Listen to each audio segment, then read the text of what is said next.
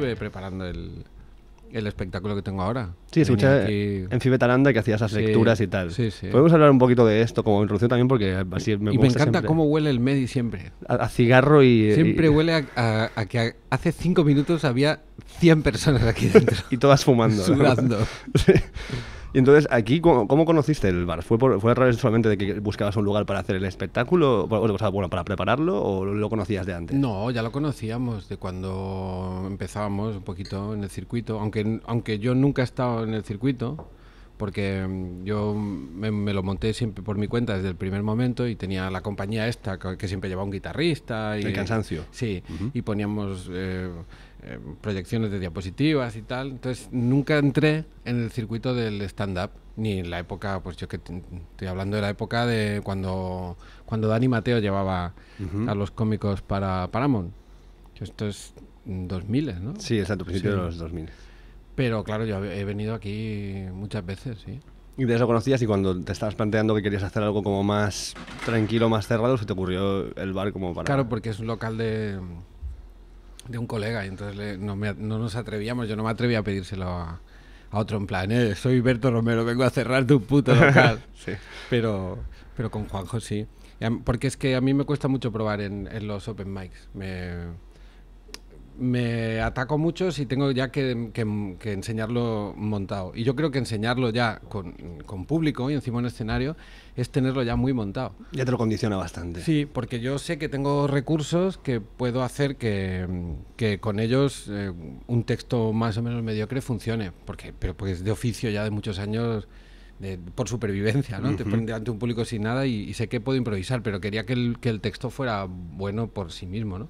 Claro. Y entonces me monté esto de, de leerles y tal. ¿Y lo habías hecho que- antes de esto? no, Fue no. como- ¿Y de, de- de dónde salió la, la idea de voy a hacer esto? Pues no lo sé, pues yo pensaba que se me había ocurrido a mí y luego se lo comenté a compañeros cómicos y todo. Pues eso lo han hecho toda la ¿Ah, vida sí? los americanos, gilipollas. Entonces, que es, que es habitual. es ¿no? como una lectura a la italiana, ¿no? Una cosa así. Sí, sentado. porque mm, este espectáculo los- lo hemos escrito durante, con Rafael Barceló y, y David Galán Galindo. Los- lo hemos escrito durante igual dos años. Pues a mí se me ocurrió hacer como, como rebotes de textos, ¿no? Yo les enviaba un párrafo de algo que se me había ocurrido y tenía en la libreta, entonces uno lo completaba. Luego se lo pasaba al otro y el otro lo completaba. Y hacíamos como un círculo hasta que los tres decíamos, "Vale, que ya no se nos ocurre nada más. Entonces guardaba eso, esos documentos que a lo mejor habían generado una página y media o dos de texto y, y empezaba con otro.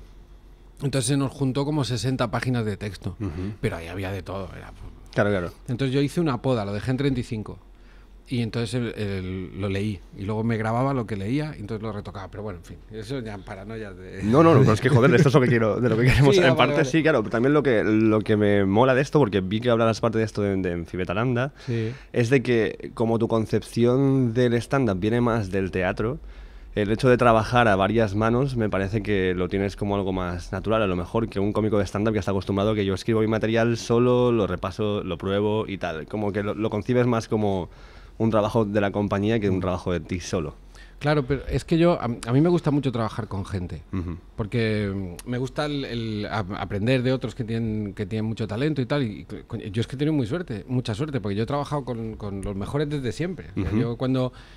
O sea, es como que la primera etapa en la que yo me hacía mis monólogos estaba solo. Pero luego de repente, cuando entré a trabajar con, con Buenafuente, pues de repente entre los guionistas estaban Rafael Barceló, con el que trabajó toda la vida, Tomás Fuentes, Jair Domínguez, Álvaro Carmona. Dicen, "Mm, Claro. claro. la crema. Eh, claro, estás en un ambiente como, como muy guay, ¿no? Y, y con gente con mucho talento. Entonces yo, por ejemplo, el primer año en Buenafuente, me lo- el primero, los primeros dos años, creo, 2007-2008, me lo escribía todo yo. Todo yo. Yo llegaba allí, me vaciaba la prensa, me hacía la sección y tal. Entonces, claro, los guionistas que trabajaban conmigo no tenían que escribir para mí, pero tuvieron dos años para, para aprender com- cómo, cómo escribir para mí. Porque claro. estaban El cada día y viéndolo, todo, claro, y yo trabajando con ellos, comentándole las bromas y tal. Entonces luego empezaron a escribir para mí de- y fue otra etapa de puta madre. y, y las dos muy ricas y muy distintas. Entonces yo me acostumbraba a eso y entonces lo mismo me pongo a escribir solo o escribo sobre textos de los demás, hago reescrituras o... Se me da bien eso. Me gustaría hacer un, un pequeño repaso de, de tu cronología porque me parece una trayectoria súper guay de, de un muchachico de Cardona que tiene inquietudes a, a ser el cómico más conocido de- de- del país, Ah, sí. básicamente. Entonces, ¿cuándo, ¿de dónde aparece el quiero entretener a la gente, aunque sea? ¿Me apetece estar aquí? O sea, ¿hay en tu familia referentes que digas, esta peña me impulsa mucho a nivel... No, no, que va, que No. va. Que va, que va. En mi ¿De qué familia no- esto? En mi familia les gustaban los, los humoristas de la época, pues Eugenio, tenían discos de vinilo de, pues, de Eugenio, de Gila, de Paco Gandía, de, todo, de Pajares, de Esteso. Y, y- pero no había na- ninguna relación con eso. Yo simplemente supongo que, pues como todos los cómicos, que hay un momento en, en la escuela que te das cuenta que no eres el guapo ni eres el fuerte y seguramente no vas a ser ninguna de las dos cosas, porque no te gusta hacer gimnasia y lo otro no se puede cambiar, entonces buscas una, una salida. A mí- y yo me di cuenta que se me daba bien lo de ser gracioso. ¿Pero Entonces, eres gracioso o graciosillo? En- No, no, graciosillo no. O sea, yo siempre como muy serio, Ujú. observando, claro, mu- muy- mucha labor de cómico, que es observar mucho, casi hasta para protegerte, para que... Se entonaron por los ojos, Claro, te crecían a los lados. Es por que si en acaso. realidad te comportas como un venado, ¿no? Claro, claro. en la sabana y como hay leones, Rumiabas y mirabas. sí. Todo el rato estás calculando para que no te caiga una hostia o algo. y, y luego cuando tenía que ser cómico, pues sí que se me empezaba a, a dar bien. Y entonces yo creo que viene por ahí. Tengo, tengo como una epifanía, que es una estrella que cuento siempre, que es cuando me di cuenta que hice un chiste, que yo no sabía lo que era hasta que lo hice. Y es que mi madre me enviaba a comprar a la tiendecita al lado de casa, en un pueblo pequeño, Cardona, entonces los niños, pues yo igual con 6, 7 años, pues ya podía ir a la tienda. Ujú. Entonces iba a la tienda y entonces mi, mi madre me dijo que te cortes eh, 250 gramos de queso cortado fino, porque lo cortaba, no, no usaba la máquina, usaba un cuchillo muy grande, entonces empezó a cortar y José, el de la tienda, que murió ya, iba haciendo así, se le iba escapando el cuchillo, entonces iba eh, soltando medias lonchas de queso solo. Entonces yo con esa edad le dije, me ha dicho mi madre que quiere el queso cortado fino, no rallado. Y se empezó a reír y en la tienda se empezaban a reír y yo no entendía por qué se estaban riendo, porque no, no, no había hecho aquello con voluntad de hacer un chiste. Era como una observación. ¡Ay, ¿no? el niño, qué gracioso el niño! Entonces mi madre cada día se lo explicaba a la de la tienda al lado, ¿tú sabes lo que ha dicho el niño? Entonces yo ahí percibí, tío, aquí hay, una, hay un ascensor hacia el éxito. Aquí, hay, aquí hay un ascensor social. Claro. Y entonces eh, yo creo que ahí, desde esa epifanía, ya me, ya me metí. Me metí con ganas. sí, sí. ¿Y cuándo fue la, vez- la primera vez que te subiste a un escenario con voluntad de presentar alguna cosa con contenido y con una intención concreta? Eso ya es en el instituto, en fiestas de estas de instituto y de... que imite a los profesores. Yo imitaba muy mal a los profesores, pero supongo que le debía meter algún tipo de, de chiste o algún tipo de broma, seguramente un poco cruel con ellos. Claro. Porque no recuerdo exactamente la imitación, pero entonces eran muy celebradas. Entonces yo, claro, eh, lo de subirse al escenario y tal, pues de repente ya te das cuenta que, que te engancha. Y luego en, en mi pueblo, en Cardona, había eh, siempre ha habido mucha mucha movida cultural. O sea, hay muchas, hay, hay muchos grupos que hacen música. Está siempre el- el- los que hacen eh, rock, los que están haciendo. Es muy cre- es muy creativo, muy creativo ese, ese pueblo. Y mm, entonces nosotros formamos una banda de música. O sea, ¿Cómo se llamaba esto? Se llama Mundo Ñañaro. Mundo ñaña. Sí, sí. ¿Por qué? Porque mi padre, cuando quería que nos marcháramos de casa, decía, anda por ahí a que os coman los ñañaros. No sé lo que quería decir, Vale. pero era como iros a tomar por el Vale. culo. Y entonces, esto era un despropósito. Hacíamos eh, rock sinfónico y tal, y entonces eh, mi primo y yo, Paco Hernández y yo, eh, que se llama mi primo, eh, nos lo pasábamos mejor me- presentando las canciones y metiendo chistes ahí que, que luego tocando. Entonces, claro, poco a poco lo que hicimos es montar un, un- un show para los colegas, en, en los que hacíamos chistes sobre ellos y, ca- y cantábamos alguna canción. Pero es que de una forma muy, muy lúdica Sí, y muy de juego. No era, un... para entretenerlos, entretenernos a nosotros y a los colegas durante el fin de semana. Nace- realmente nace así. Y cuando hicimos ese show allí, les gustó, alguien nos dijo, ¿por qué no lo venís a repetir a- al pueblo de al lado? A Manresa o a Suria o a un, a un pueblo de al lado de Cardona. Y entonces dijimos, vale, pero ya no podemos hablar de nuestros amigos, pues lo habla- hablamos como de gente. Y nació así. Una Ya. cosa muy rara, como en un dúo. O sea, ya, ya empecé trabajando con alguien. ¿Y cuándo se incorpora el lagarto en, en todo esto? Pues porque se va marchando gente, Paco se marchó, me quedé yo solo con, con, con Marc Martínez, que es guitarrista de mi pueblo, que es guitarrista de los Strombers, del grupo Strombers. Y, y él, un día Strombers se empezó a hacer grande y se fue con ellos y dijo, tengo un sustituto. Y entonces vino con un tipo que conocía del aula de Musics, que es Iván Lagarto, que es un personaje, Sí. vamos. Y obviamente se quedó, porque y ahí estamos. Es que yo tengo, laboralmente tengo relaciones muy largas, muy largas. Yo trabajo con la misma con esta gente desde hace casi 20 años. Eh, es, como bastante bestia. Y dentro de al cansancio, pasarlo de que sea, bueno, eh, banda de música a ser un, grupo de teatro y hacer las cuñas de radio y toda esta historia, ¿esto nace de, lo mismo? ¿Es una inercia pura de, cómo iban yendo las cosas o de que se ocurrían? No, yo esto son oportunidades eh, aprovechadas y, porque vienes ya con la inercia. vuelvo al pueblo, cuando éramos, cuando éramos realmente jóvenes, estoy hablando con 16 años, allí había la radio local, nos dio un espacio para hacer un programa de radio. Entonces nosotros, nuestra, nuestro entretenimiento era crear un programa de radio. Y, hacíamos una radionovela eh, muy loca y muy cachonda y tal. Y, nos emitíamos en directo a las 12 de la noche. Nadie le importaba. Yo he tenido varios momentos de estar en sitios donde a nadie le importaba lo que hacía y pasármelo muy bien. Uno fue ahí. Luego se repitió esto en Radio 4, años más tarde, con el primer programa de Cansancio. Y entonces mi forma de jugar en, en mi pueblo siempre iba por ahí a grabarnos una película de coña, a, hacer un programa de radio, un grupo de música. Claro, no, sé de dónde vino, pero el grupo que creamos de amigos eh, siempre íbamos por ahí. Entonces es como que, claro, cuando de repente yo estaba haciendo monólogos y, a través de Rafael Barceló, guionista con el que había intentado estudiar periodismo y yo no lo conseguí, pero nos conocíamos de la facultad, a él le llegó la oportunidad de hacer un programa en Radio 4 y todos éramos fans de la comedia y tal, pues dijimos, vamos a hacer un programa de comedia. Pero siempre es como oportunidades de este tipo que van, que van apareciendo. Y, siempre las hemos ido aprovechando, hasta que al final el trabajo se ha convertido en el trabajo y no el hobby. Yo la primera vez que oí, o que creo que oí tu nombre como alguien que era una persona, era yo, yo tendría que ser... Como alguien que era una persona. Como una persona que hace cosas eh, para el público. Eh, porque yo sabía que existía el cansancio porque alguna vez me había llegado ese maquinero, me había llegado la perra tu gato. 2003, ¿eh? Pues todas esas cosas como, pero para mí eran eh, audios sin dueño, como era internet, pasa y ya está. Sí. Pero entonces de repente empezaste a aparecer en Rock and Roll, ¿puede ser? Sí, joder, tío. Entonces, yo me acuerdo del Rock and Roll era como la sección, ahora viene Berto Romero y, el cansancio, Pero, pero, sí que hablabas de cansancio Romero y ponías alguna cuña y hacías alguna, decías alguna cosa. Y entonces en plan de, ah, este tío es gracioso. Y había una cosa que decías, que dice que iba a ir a hacer algo de la tele, pero que me vio una tía y me dijo, hostia, la radio pensaba que era más guapo. Y dije, bueno, pues no voy a salir en la tele. Nada. bueno, es algo que pienso, además, que siempre me sorprendió empezar a salir en la tele. Pero ¿cómo pasó esto? O sea, de, de, estar en radio todo el rollo y, mucha gente se queda en este ámbito generando comedia ahí. ¿Cómo apareció el concepto? O sea, porque fue con el gran qué, ¿no? Antes de... Pues esto es que eh, Andrés Buenafuente escuchó el programa de radio. O sea, la etapa de radio, de radio Nacional, de Radio 4, para mí es, es, la hostia, porque ahí empezamos. Eh, Miquel Cumpañ, que es el que está conmigo en el teatro, que es miembro del Cansancio, Rafael Barceló y yo, nos hicimos mm, tres programas de radio que nos, flipara, nos flipó hacer. Vale. Que fue Ultimatum a la Terra, Una mala tarde a la T Qualsevol y, y L'Incident Kaplan.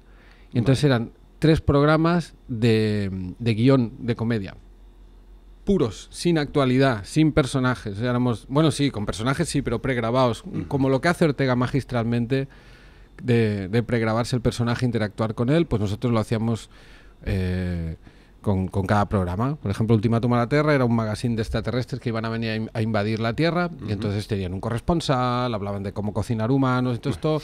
Miquel Cumpall, que nos hacía el es técnico de sonido, nos hacía toda la edición del programa. O sea, unos currazos de guion. Claro, yo aprendí guion, aprendimos de todo lo que había que aprender. Estuvimos cuatro años de, un trabajo muy intenso. Unos programas rarísimos. Piensa que em, era muy guay. Eh, nos dieron una franja de 8 a 10 de la mañana, sábado y domingo en Radio 4. En ese programa había un programa de actualidad ganadera. De actualidad ganadera, vale. Ganadera y, y agricultura. Entonces, un día ese programa se acabó y al día siguiente el mismo oyente que estaba escuchando cómo estabular rebaños se encuentra con un magazine extraterrestre, un mensaje institucional que dice Radio 4 ha encontrado una emisión de radio extraterrestres, son unos extraterrestres que les van a invadir, os lo ofrecemos traducido. Y empezaba un magazine de dos tíos, muerte a la humanidad, vamos a ir en septiembre, ¿cómo cocinarlos? Y un programa de cocina. Entonces, Me imagino el granjero ahí en plan. No parece importarle a nadie y entonces, claro, es como una irresponsabilidad darle a esos chicos y encima les pagas, no mucho, pero es que era como la, es que era la puta hostia. Al año siguiente hicimos lo mismo, pero nos dieron por la tarde, diario por la tarde. Mm. Y era un magazine de tarde, una mala tarde a la T qualsevol, una mala tarde a la T cualquiera, y era todo inventado. Eh, las obras de teatro de las que hablábamos, las entrevistas a políticos, la- la- todo era inventado. Y era muy, muy, muy de guion. O sea, yo- pasaban cosas todo el rato, muy divertidas. Como, era casi un guion de, de- de ficción. Porque a lo mejor en el programa nosotros habíamos explicado que teníamos un conflicto con los de la sección de deportes de la radio y un día se oía un efecto de sonido, destruían la pared, entraban, nos disparábamos con ellos, era como una peli. Entonces eh, Andreu Buenafuente escuchó esto, me contó que iba él en coche, entraba por, por- estaba entrando en Barcelona, venía de Reus y se voy a poner la radio y se encontró esto y no dio crédito. Dijo ahí y dijo a la gente de su productora del Terrat, hay una gente en la radio que están haciendo algo muy raro. Hablad con ellos, hablad con ellos ahora mismo. Entonces se pusieron en contacto con nosotros y entramos en contacto con la productora, les, les pasamos algunos, se nos ocurrió algún proyecto, uno de ellos fue una serie que nunca se llegó a hacer, que se llama Tiempo Perdido, Temps Perdut, que era muy chula. Tengo algunos guiones por ahí. ¿Y lo tienes que guardar en plan para poder a lo mejor algún día retomar esto? Yo creo que, que ha pasado su tiempo. Era una serie, o por lo menos ahora la veo un poco. Era una serie de, como de sketches silvanados entre ellos, colocados cada uno en una época histórica. Pues, por ejemplo, el descubrimiento de América y le pasaba a un tío una historia, un tío que iba en el barco con él. Vale. Y entonces había mucho, mucho gag mm, eh, surreal, de diálogo, muy divertidos. Había unas sirenas, por ejemplo, aparecían unas sirenas, pero estaban invertidas, tenían el cuerpo. La cabeza las- de pez. las La cabeza de pez. Entonces, eh, aparecían unos piratas que se vestían de payasos para que no pensaran que eran piratas, pero entonces los marineros, para que no les atacaran los piratas, se vestían de piratas, entonces tenían que discutir, a ver, ¿tú qué eras? ¿Qué traje te has puesto? era muy Monty Python, era muy, muy excurso negra, que es una referencia que Rafael Barceló y yo siempre hemos tenido muy, muy, muy directa. Y ese fue el primer proyecto. Nos dijeron esto es muy caro. O sea, ya era caro en aquella época, Claro. imagínate. Y, y entonces se les, Alterrat dijo, tenemos este espacio en TV3, una franja de por la tarde del domingo. Yo creo que podemos hacer ahí un programa y tú presentarlo. Bueno, hicimos dos. No uno, no. Ujú. Dos. A los dos ya nos quitaron de en medio. Pero es que no... Ni nosotros teníamos claro cómo dirigir aquel barco, ni podíamos imponer nuestro criterio, y al final quedó una mezcla de, de intenciones de la productora, de nuestra, de la propia TV3, que aquello no tenía ninguna gracia. Pero hay imágenes muy chulas en las que se me ve en un plato enorme, como desvalido. Si queréis verme sufrir, ahí tenéis un programa. Eh, en este punto, si estoy hablando demasiado me lo dices, ¿eh? pero me he dado cuenta que soy muy viejo. Va un poco de que hables tú esto. o sea que- Eh, en este punto, eh, alguien le dijo a Andreu, oye, estos tíos han pegado la hostia de su vida. ¿Qué, qué hacemos? No les decimos nada más. Y le dijeron a Andreu, "P- ellos dicen que sí, que por ellos prueban otra Sí. cosa. Y Andreu dijo, bueno, son unos irresponsables. Me vino a ver al teatro. Yo seguía haciendo teatro. Y entonces eh, nos hizo mucha ilusión, le gastamos una broma a Andreu, Rafael y yo en el teatro. ¿Qué? Pues eh, a- eh, Rafael se quedó entre... el- En esa época nos gustaba mucho hacer como troleos muy naif a la gente. Vale. Sim- Simular como pequeños teatrillos de opereta barata. Pero Ponme, ponme año en esto, porque así entiendo. ¿Esto qué Eh, sería? 2000 2006 Vale. debía ser.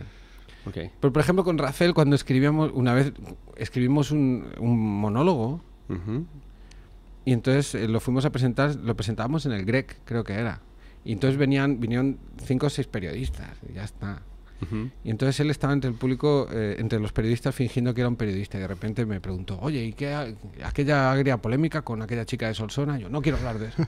Hombre, no quieres hablar de eso, pero todos queremos saber. Entonces se enfadaba, se levantaba, pues márchate, no vengas nunca más. Entonces la gente se quedaba así como muy mal y entonces volvía y decíamos, ha sido una broma. O sea, era y luego nos daba como vergüenza ofenderles. Querías hacerlo como que no Era quedara del to- todo, no quedar del todo mal. Era muy tonto. Entonces vino Andreu al, al, al espectáculo, yo hice todo el show y cuando acaba, ya lo tenía pactado con Rafael, digo, quiero, em, quiero agradecer que haya venido hoy uno de los mejores profesionales de la comunicación de este país, un tipo que lleva en televisión haciéndonos reír y entretenernos durante cada noche, durante mucho tiempo, etcétera, etcétera. Y yo veía que Andreu en el público iba haciendo así. Sea, haciendo pequeño y entonces cuando acabo todo mi speech digo, se trata de, yo que sé, un nombre inventado. Daniel canta la piedra de las noches de TV Hospitalet. Entonces levantaba Rafael y otra vez otra broma. Entonces eh, nos tomamos una cerveza y me propuso ir a su programa. Entonces empecé a aparecer en su programa y ya, pues, a partir de ahí. Y se creó como, fue como esta química que tenéis ahora que funciona tal y cual, como hubo una chispa así inicial en plan de, de wow, o sea, nos entendemos bien con, eh, con esta persona, o sea, que, porque joder, estáis en, en todo, películas, el programa, la radio. Mm, no, no lo sé por qué. No lo sé por qué, se produjo, yo entré allí como... No sé, a mí me pasa que cuando yo estoy tenso, mm. eh, tiro para adelante y mi expresión corporal es que no pasa nada. Y eso me, me, ocurre desde siempre. Como ahora mismo. no, no, ahora estoy, estoy relajado. Pero em, antes, en una situación de, para mí entrar en un plató, como cualquier persona humana y racional, es una situación de alto estrés. Entonces yo me quedaba como... No se veía nada, parecía que estaba tranquilo. Entonces, si algo no me salía bien, yo le decía, es que esto no, no ha entrado, este chiste, es una mierda. Entonces la gente se reía mucho. era como, joder, qué guay. Y él también me daba, a mí me daba mucho respeto, porque coño, es que era el buena fuente, ¿no? Entonces yo entraba cagado, pero dentro del, del, del, plató era como, le tocaba la cara, que me mires cuando te hablo, en plan, pero el equipo decía, pero como, no, no, este tío no conoce. Pero era fruto del del directo, de, la, de esa energía. luego salíamos y los dos como cortados. Oye, muy bien, ¿eh, chaval? Yo, vale, vale. Eh". Claro, pero eran como, o sea, pero luego, ¿crees que a lo mejor a través de...? Porque Andreu también es así, o sea, a Andreu también le pasa, es que a él también le pasa.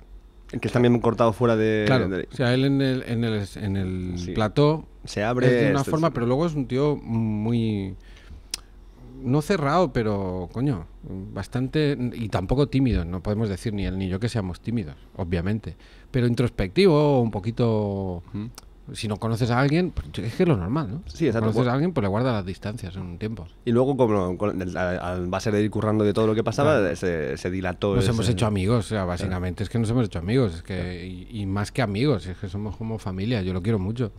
Es que al final llega un punto que es que son hará 15 años, pronto. O sea, es un tiempo. ¿Y para ti dónde está el, el impasse de, de, ser colaborador del programa de Buena Fuente a que de repente eres Berto Romero y tienes tú, ¿sabes? Como para ti hay algún momento que digas, vale, esto fue lo que cambió un poco que mi, mi situación en el panorama general. O ha sido algo de erosión y de repente te encuentras con que, con que tienes esta presencia y este nombre y este... Yo es que no dedico mucho tiempo a, a reflexionar sobre eso. Vale. Porque imagínate, yo en mi casa ¿eh? delante de la chimenea con una copa valor pensando en qué momento, ¿Cuándo, ¿cuándo ocurrió. Eh, Quisieras ahora un pensamiento en plan de joder, vale, yo sé que. Porque el programa de Berto, desde luego, no fue ese momento. El programa de Berto fue uno de los momentos más interesantes que yo recuerdo. Sí. Claro, claro. Pues porque es que a mí me han venido muy bien las hostias. Muy bien. Han estado muy bien colocadas. Uh. Piensa que la primera hostia gorda es antes de empezar la sección con Andreu. Entonces yo voy a no es que fuera, tengo que poner mis huevos aquí, pero no sé, me lo, de verdad, me lo tomé con mucha ilusión, en plan, hostia, es que tengo otra, otra oportunidad. Y el programa de Berto también fue un primer año de... También es que un año, ¿eh? Y ya la peña, eh, ah, vamos todos con él. Y, en la cadena, ahora, ahora es el momento de que hagas un programa. Bueno, hice el programa. El programa eh, fue, un fue un descalabro y eso te va muy bien, porque aprendes muchas cosas. Yo, por ejemplo, aprendí, por ejemplo, con el descalabro de, del programa de Berto, que había que tenerle mucho respeto al, formato. O sea, el programa estaba pensado para 20 minutos y entonces alguien nos dijo, no, lo vamos a llevar a 50. Estiramos un poco, entonces perdió ritmo, mm. perdió... Era un programa que hubiera funcionado mucho mejor como sketches, claro, claro. Pero esas cosas no las sabía en aquel momento. Y entonces volví al programa de Andreu. Y entonces volví e hice mucha sangre sobre aquello. O sea, yo mismo usé como material cómico el, fracaso. Y, eh, joder, está muy bien eso. O sea, yo creo que aprendí mucho de eso. A, todos los niveles, a nivel de humildad personal, a nivel de... Y a nivel de qué es la comedia. Si es que la comedia es esto, es... Cuanta más mierda haya, es que es mejor para ti si eres, si eres un buen cómico. Porque si te empiezan a ir las cosas bien del todo, entonces a lo mejor ya te empieza a faltar material. Pero respondiendo a la pregunta de antes, no hay un momento en el que yo diga, eh, ahora, porque es que ese momento es, no ¿qué, es lo que tendría que haber notado? ¿Que, ¿Que, la gente me conoce o que tengo un peso específico en, me supongo que, el oficio? Mm, o supongo que lo que voy a buscar es más el hecho de decir, vale, o sea, ya soy, eh, ya soy esto, como ya está... O sea, ya, ¿sabes? Como en la, en la parte ar- artística siempre está el momento en plan de ¿hasta cuándo va a durar este momento que me está yendo guay? Entonces, el- lo- para mí era más en plan, si hay un momento en el decir, ok, más o menos todo apunta a que esto va a ir guay por bastante tiempo y que no es que me relaje, pero que mínimo me quito la preocupación de se me va a caer la casa encima. Ya. ¿Sabes? Eso para mí era un poco esto, como si hay un momento de decir, ok, mínimo puedo respirar con la Mm, calma de... Pues no, porque yo tampoco tenía la intención de hacer eso. Es que yo, la mayor suerte que he tenido yo en mi vida es que nunca he tenido la... Nunca he, ten- he vivido ni siquiera la- el, el plantearme que pudiera tener una carrera frustrada porque no tenía ni puñetera idea ni previsión de que esto fuera una carrera. Como, o sea, todo lo que te voy contando siempre son como etapas que vienen a suceder a otras totalmente inesperadas. Yo no, no, no creía que iba a hacer monólogos y, y lo de hacer un programa de radio fue absolutamente inesperado, como lo ha sido luego hacer un programa, de, eh, aparecer de colaborador en la tele o poder hacer una serie o películas o lo que estoy haciendo ahora. Pero siempre han sido oportunidades que han venido, pero no, no, no lo tenía planteado. No lo tenía planteado. Entonces, también eso es, forma parte de una de un de mi carácter, que es que a mí me gusta mm, cuando algo ya lo tengo más o menos por la mano, me gusta intentar buscar otra cosa que me dé vidilla. Entonces, nunca había un plan de yo voy a ser un cómico tal, en este nivel, o voy a... mm, No, no va por ahí. Entonces no... Es bastante como ecléctico en ese sentido, porque aparte de la comedia, la música no la, vas- no la has abandonado, sigues metiéndola en el... Bueno, en yo la, la música la uso como un recurso, como puedo usar cualquier otra cosa, pero no es algo, no es mi fuerte ni mucho menos. Pero si que eres un melómano y te mola bastante... Mm, Tampoco te creas, es que yo tam- mm, no. No. O sea, me gusta la música que me gusta, pero eh, no tampoco creo que es, yo creo que ser un melómano es entender de música o conocer el, el mundo de la música o los estilos y tal. No, yo simplemente me gusta la música. Hay cosas que te molan y las escuchas bastante y cosas Sí, que no. y, voy, y voy buscando, pero no, no, no- es que no he profundizado mucho ahí. Y en el hecho de currar con gente, eh, porque antes, ahora cuando estábamos empezando, hablábamos de, de aquí de la entrevista de, de Noguera y toda la historia, y me dijiste que te molaba bastante Noguera, y de hecho curraste con él en la película de Algo Muy Gordo. Eh, y para mí es esto como... ¿Qué, qué hay en ti? O sea, ¿qué, qué ves en esto que te mola, que te mola de, de Noguera o que te mola colaborar o que te gusta hacer cosas con... Es que no es solo Noguera, o sea, a mí me gusta. Es que me gusta mucho la comedia y me gustan mucho los cómicos que, que hay, que hay funcionando. Porque es que yo creo que. eh, No sé, a mí me parece que, que el- mi generación de cómicos es de las mejores que ha habido, de las más interesantes, más variadas. Hay gente haciendo comedia de, de palos muy distintos que me interesan todos mucho. Y, y hay espacio para que todos vivan, ¿no? Entonces, no sé, a mí me interesa mucho Noguera, me interesa mucho Carlo Padial, o sea, a mí Carlo me flipa eh, lo que hacen los Vengamonjas, lo que hace David Suárez. Me parece que son gente, lo que hace Ignatius, los que están como buscando ahí, ¿no? En, en territorios más límite. Y también me gusta la comedia mainstream, en la que creo que yo estoy más, más cerca, ¿no? Y, pero me, joder, me, me mola mucho poder eh, a- acceder a esos mundos de comedia eh, y poder eh, hacer algo con ellos, ¿no? Poder trabajar con, en algún momento con Cimas o con Joaquín o con Ernesto. Es que, no sé, yo me siento muy cómodo ahí y creo que no... Que, sí- que ellos se siguen sintiendo cómodos conmigo. O sea, mm, hago un poco de, de bisagra que no, no... Una vez me dijo, me lo dijo, esto me lo dijo Bob Pop, que es muy observador así y tal, y me dijo, eres un cómico, creo que eres bisagra entre, entre lo mainstream y lo, y lo más eh, Tal cual, es muy buena atrevido, o de vanguardia o distinto y tal, pero no es buscado, es que mm, soy muy inquieto con eso y entonces me gusta mucho.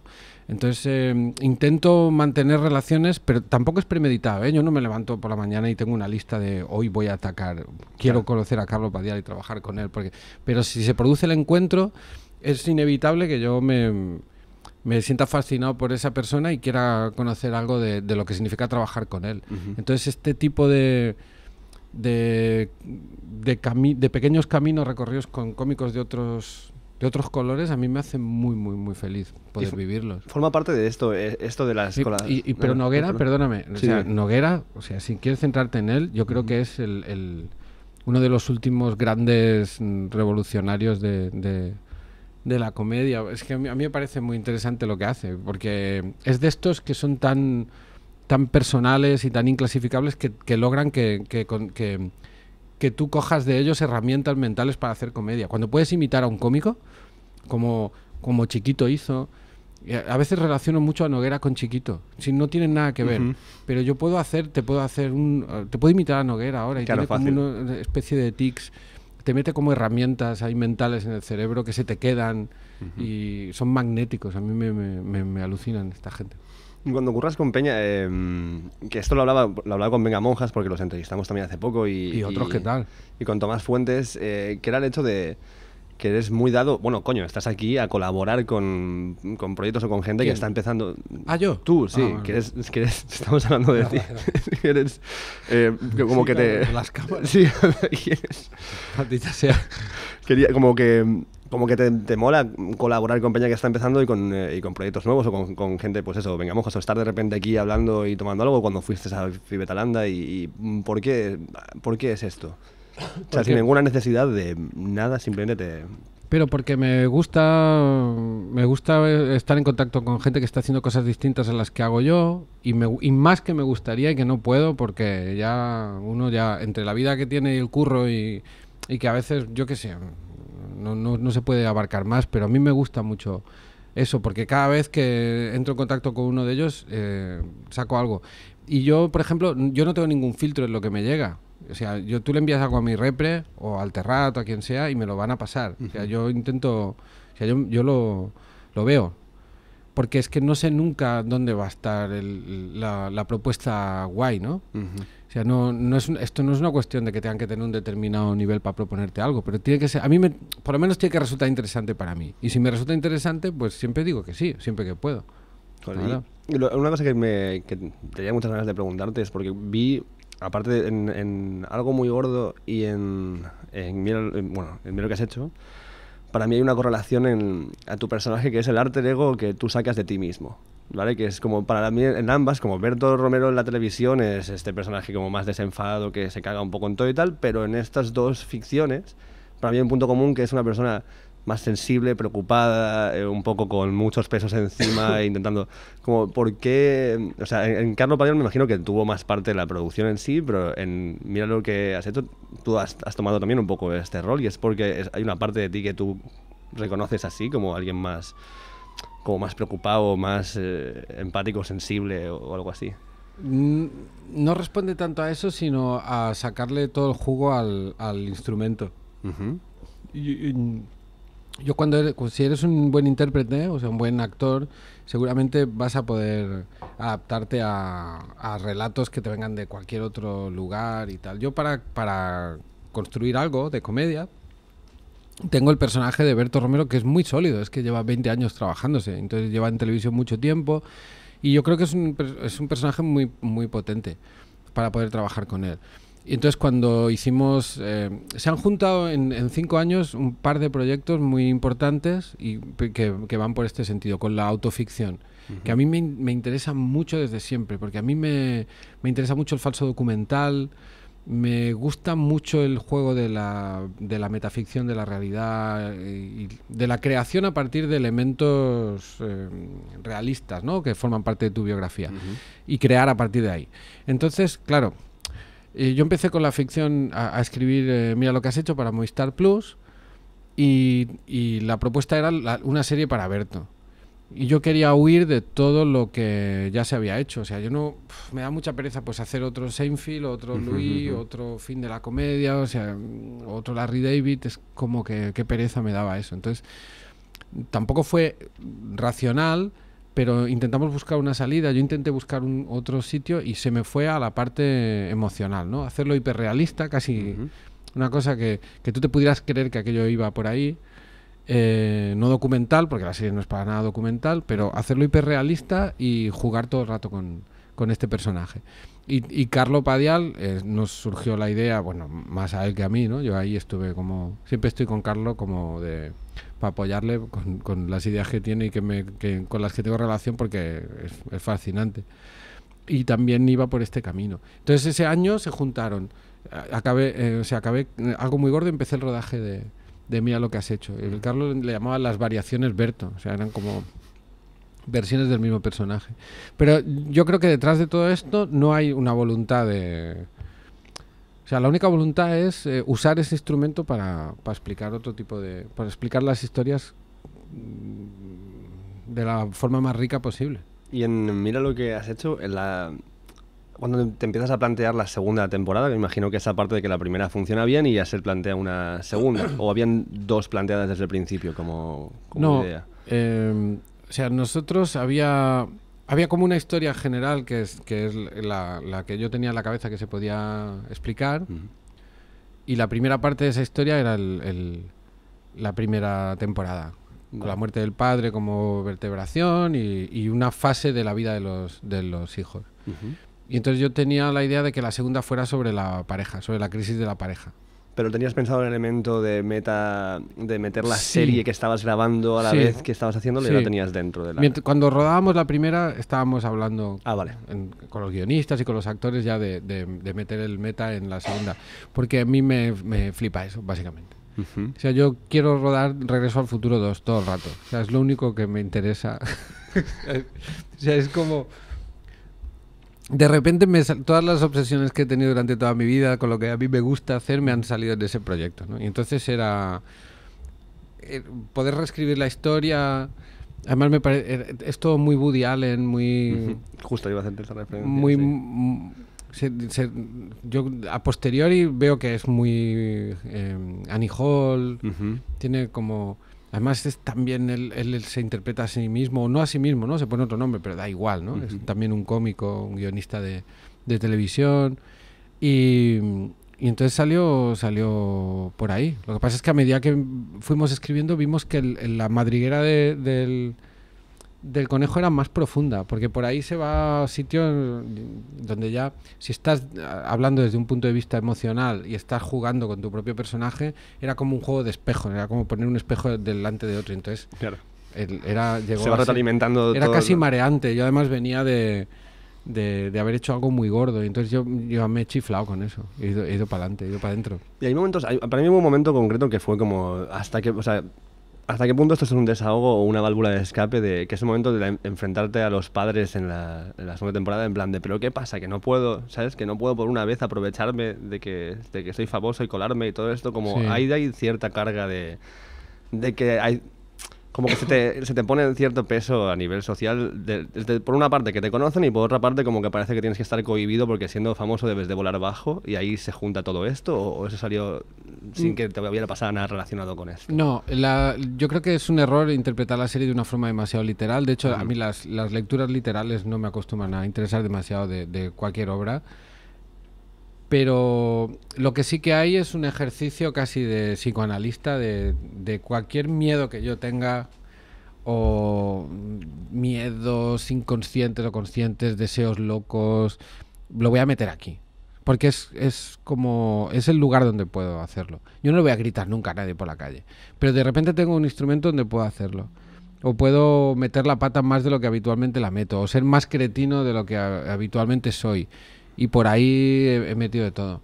Luego, claro, obviamente te reconoces relativamente. Dices, "Le- algún día le hubiera intentado llamar subnormal a alguien. Ujú. Sí, alguien mal educado. Pero va más por ahí. Va más por ahí y, y crea un. Yo creo que crea en el espectador como un choque. en- como una disonancia cognitiva, ¿no? Porque de repente tiene una idea de ti y lo ve y piensa, hostia, es que seguramente le pasa Ujú. Pero es porque seguramente te pasaría a ti, ¿no? Crea como un reflejo de todo y yo creo que el resultado es muy interesante porque cuando la ves te remueve. A mí me... mucha gente me, ha, me ha comentado que la serie le ha removido, pero gente que no tiene nada que ver o que dirías, es que no... O, o padres de... de, eh, gente que tiene 60, 70 años de repente dicen, hostia, es que yo viví un momento parecido, ¿cómo? como Pero la historia es muy universal en realidad. Bueno, es que aquí hay una, eh, una frase que repito, el otro día editando me di cuenta que lo, lo he dicho varias veces, pero me da igual, lo voy a decir, es que es como que cuanto algo es más, es una, serie- es una frase de Bob Dylan, ni siquiera es mía, que cuando cuanto más provinciano es algo, más universal es. Cuanto más local y, y más responde Sí. a la verdad de alguien, más responde a la verdad de todos, porque siempre puedes proyectar o, o reflejarte en, Claro, en eso. porque de lo que estás hablando en realidad no es de la lo que te decía antes de la lectura literal. O sea, cuando Berto en la segunda temporada, el personaje de Berto tiene un problema porque va a un rodaje, tú identificas inmediatamente qué es ese rodaje Ujú. y des la serie que estás viendo y entonces obviamente esto es Berto. Esto hace que tú te, te desarmes. Porque realmente con lo que está, o sea, al, al haberte quedado claro ya desde el principio, Ujú. en tu... El truco te ha, te ha hecho quedar claro en tu mente que eso es cierto. Entonces a partir de ahí ya solo estás en la historia. Y a mí me venía el director, Javier Ruiz Caldera, la segunda temporada y me decía, oye, pero es que me dice mi mujer, esto que has escrito del cuadrante en la nevera, dice si lo he escrito yo, porque esto es nuestra vida. Eso es la vida de todo el mundo. Entonces consigues llegar ahí desde la sinceridad. La sinceridad no significa honestidad, no significa que esté explicando la verdad. La verdad no tiene ningún interés, a no ser que lo tenga. Entonces, eh, ese juguete, yo es de lo que más orgulloso estoy. Me parece que me está dando muchas alegrías esa, esa serie. Joder, eh, yo voy a enviarme otra, no sé si tú quieres un Sí, poco más. hombre, por supuesto. Marc, ¿nos echas una manita? Gracias. El momento estelar de Marc, vaya a rellenar todas las cervezas del staff. Joder, qué guay. tío. Vamos a llegar o a- vamos a ver si el barril aguanta, porque sí, bueno, vas a salir en plano igual, no te agaches ahí como, como una rata detrás. Entonces, Perfecto. Eh, ¿Quieres aprovechar el vaso? Claro. Sí, sí, claro, claro. Entonces, otra de las cosas eh, de, que aparece reflejada en la serie y que quiero saber hasta cuánto... Ya sé que no, me lo estoy tomando literal, ¿eh? simplemente estoy viendo hasta qué parte de, la- de tu verdad y en esto, que es el tema de los, de, los, de los porros, de fumar, de la hierba y de tal. Eh, ¿Estos simplemente los metiste como parte de tu personaje por el momento que está viviendo o sí que hay parte de ti que es en plan de, pues me voy a fumar un porro ahora y me voy a calmar un rato y ya está? Joder, a mí me gusta fumar porros. A ver, Vale. a ver si ahora va a ser esto No, no, está claro, pero... la lo- gran novedad. Siempre he hecho, siempre Pero mostrarlo es diferente Sí. cuando eres un personaje público y dices, bueno, y muestro. Mm. Y además la frase vivo con Berto Romero, siempre hay marihuana en casa. Es como, esa frase la escribisteis y, y Sí, entonces sí. como. Sí, forma parte de, de, de lo mismo. O sea, yo creo que eso también humaniza al personaje y también es, es- pues sí, es, es verdad. A mí, yo creo que hay mucha hipocresía con este tipo de asuntos. A mí me... Cada cual tiene su propia relación con, con las drogas, ¿no? Ujú. Y a mí, de vez en cuando, de una forma muy controlada, me ayudan a ser un poquito menos eh, obsesivo, porque a veces estoy como, estoy como demasiado presente Mm. y me ayuda a distanciarme un poco. Pero es verdad que he pasado épocas en las que fumaba mucho y, y lo tuve que dejar, porque entonces dejaba de funcionar yo. O sea, no era yo el que estaba al mando y eso tampoco me ha molado. Entonces tengo una relación muy, muy sana, creo. Una- ¿Has visto el.? eh, Bueno, ahora están haciendo, y está apareciendo cada vez más. Ahora hay un podcast de Caco Forns que fuman hierba, todo Ah, el ¿sí? rollo. Sí, sí, se llama. Hostia. De eso te, sí te lo recomiendo para que vayas, porque es fumar hierba y hablar. Lo mismo que estamos haciendo aquí ahora, pero. Y, Fumando. Pues voy a hablar con Caco. Sí, te, paso, te lo paso con. Eh, Se llama Cofón de Caos, lo hacen en, en Madrid. Y es súper guay. va- Está yendo, ha ido Susi Caramelo, Valeria Ross, está, como, está, está entretenido. Qué Y, guay. Pero está saliendo como ahora mm, eh, bastante gente de la madriguera con esto de los, de los podcasts en cuanto a hacer eh, algo diferente que la tele no te permitía. Y no sé cómo ves tú en esto. sí, o sea, porque bueno, pienso que no sabe, nadie sabe nada de tener un, un poco un concepto medio, medio podcast dentro de lo que es la radio, porque no hay un, no hay un guion, se apuesta, se apuesta por, Bueno, por yo, lo que podéis hacer. yo creo que... eh, perdona, ¿eh? No, no, ya está. Yo creo que, que no, no es un programa de... No es un podcast, es un programa de radio. Sí. Pues yo creo que tiene que ver también lo del podcast con... No es una cuestión de guion o no guion, porque hay buenos podcasts con muchísimo guion. Yo escucho muchos podcasts y, y creo que, que es otro género en tanto que depende más de que no está bajo ninguna empresa que le dé cobijo, entonces son- hay un componente de libertad que hay que, que, hay que destacar y luego en- dentro de esa libertad también el, el propio formato. Los podcasts pueden tener dos, tres, cuatro horas, uno, o sea, son muy libres en ese sentido. Nosotros tenemos como esa voluntad de ser un programa de radio, pero al mismo tiempo hacerlo quizá eh, estilísticamente o como de lenguaje muy contemporáneo y que, y que pueda funcionar como un podcast. Además, como es atemporal, no estamos hablando de actualidad en ningún momento, se puede escuchar en cualquier momento, yo creo que por ahí tiene como puntos de conexión con el podcast, pero... Pero quiero dejarlo claro porque es que la podcastfera es, es, Adelante, otro rollo. Y, y ya está, no había preguntas, ¿no? No, no, simplemente pa- eso. pa- para mí simplemente era como que de dónde salió el, el... O sea, fue la propia SER que os propuso en plan de, hey, ya que estáis aquí, Pues- o sea, ya que, ya, que, ya que tenéis este rollo tal y cual, ¿por qué no probamos algo en plan... ¿Habías probado algo así sin guion ni no, nada es que antes? este es otro de los viajes eh, para mí importantes en, en- en todos estos años de curro, porque yo vengo del guion cerrado. O sea, lo que te contaba que había hecho en radio y en, y en teatro, yo voy a guion cerrado. Yo si vi- vienes a ver mi espectáculo y vienes mañana, es igual.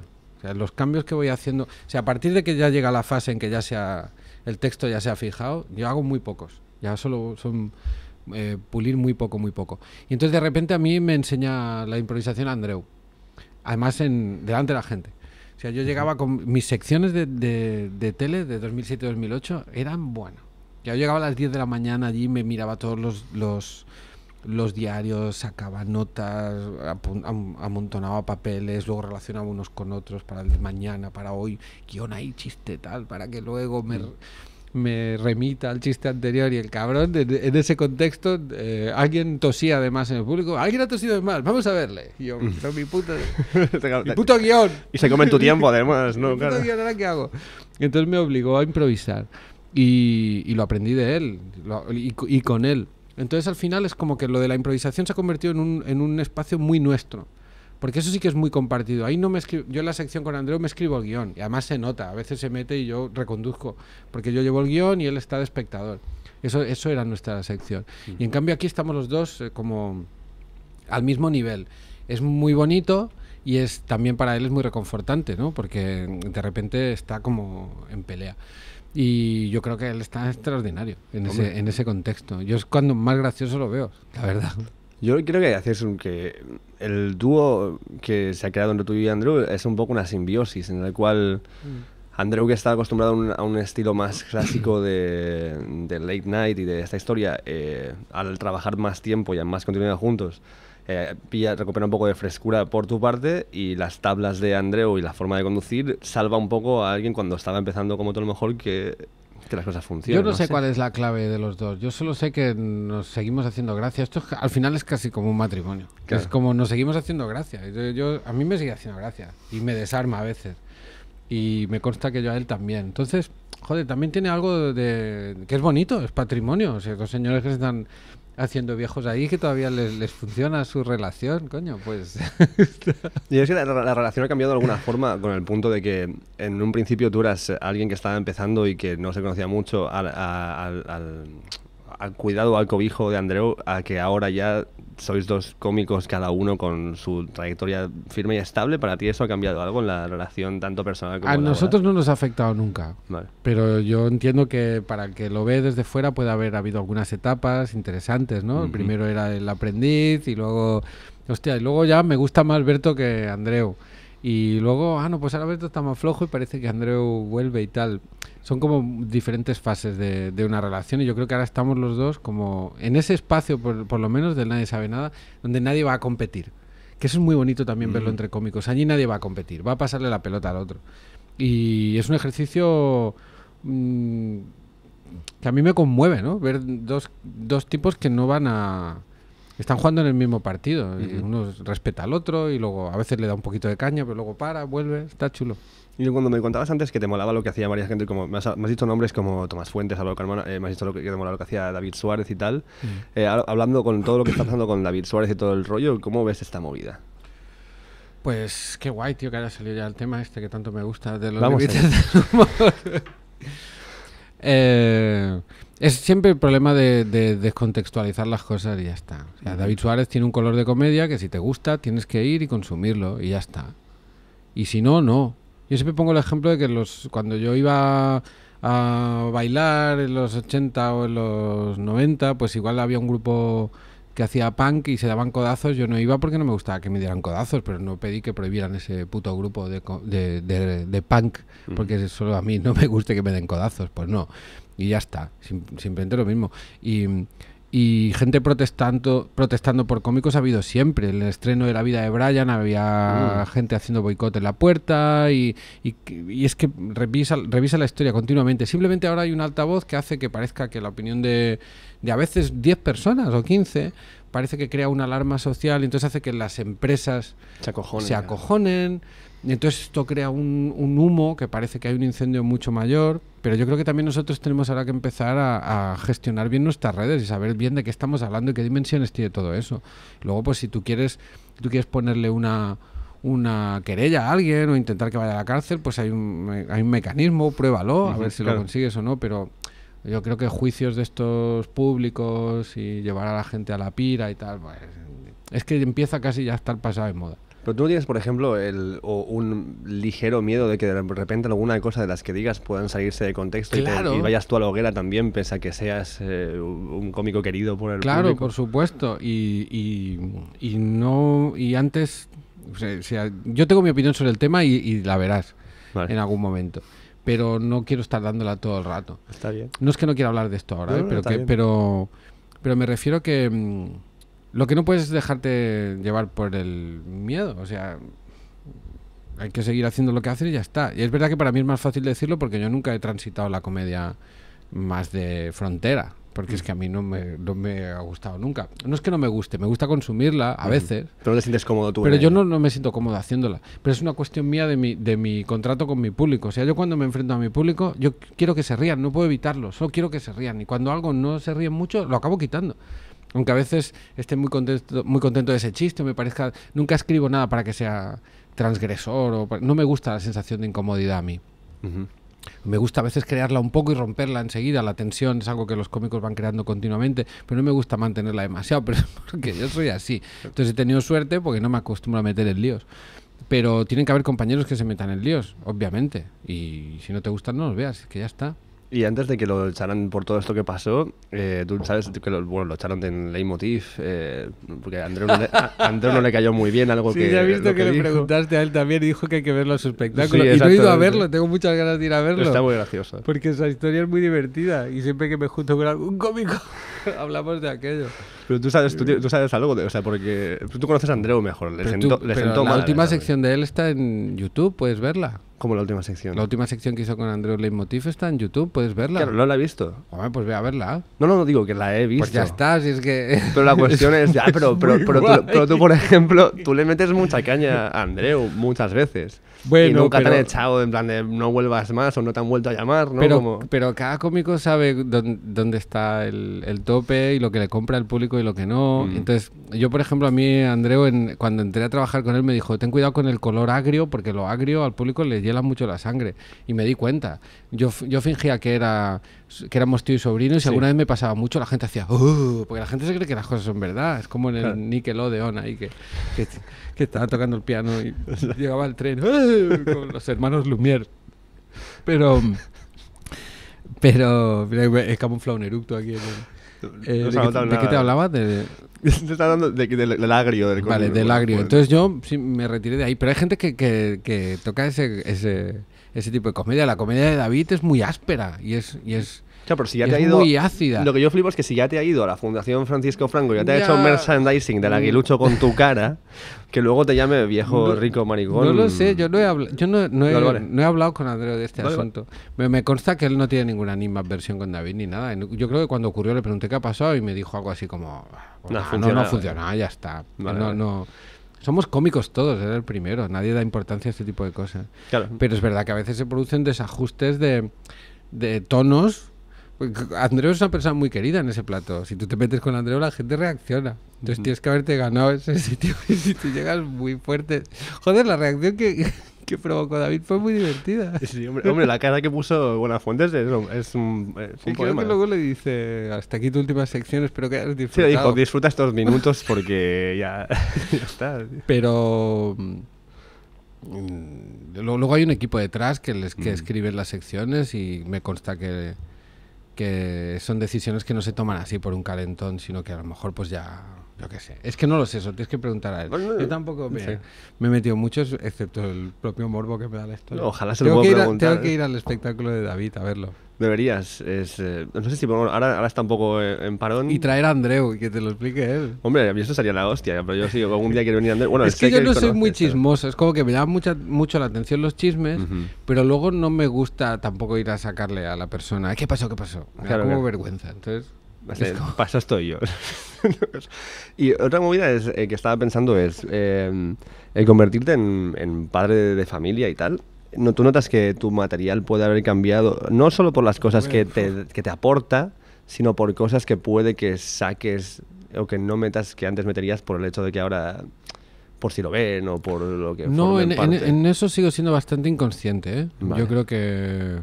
Yo, por ejemplo, me llevo al- al- a los chavales de vez en cuando cuando me voy de bolos, eh, que nos toca un fin de semana en Canarias. Me llevo a Lucas o a Tomás, me llevo a uno.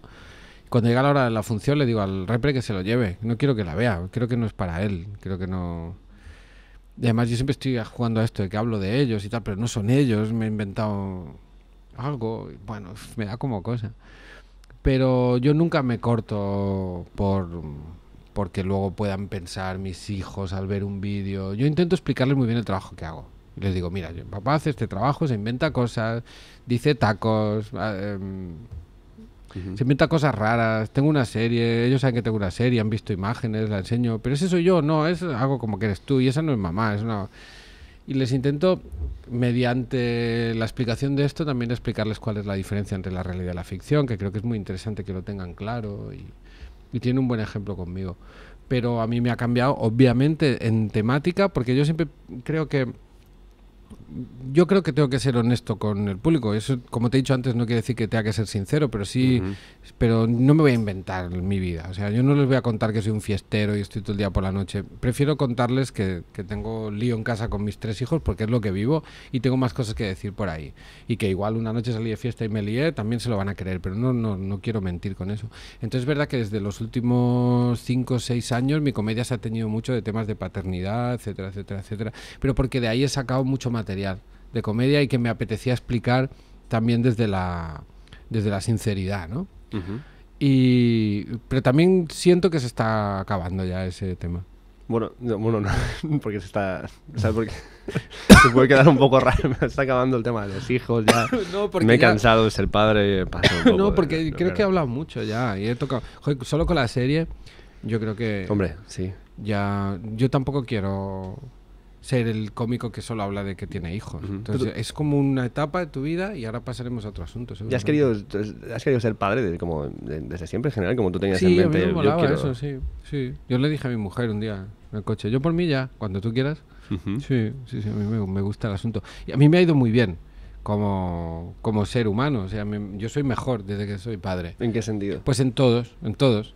Sí, eh, soy- yo creo que soy más simpático, soy más observador y también es verdad que he tenido que, que adaptar mi, mi forma de trabajar a la de al- a, la, a la vida de un padre que está muy ocupado con tres hijos y eso me ha hecho ser mucho más resolutivo.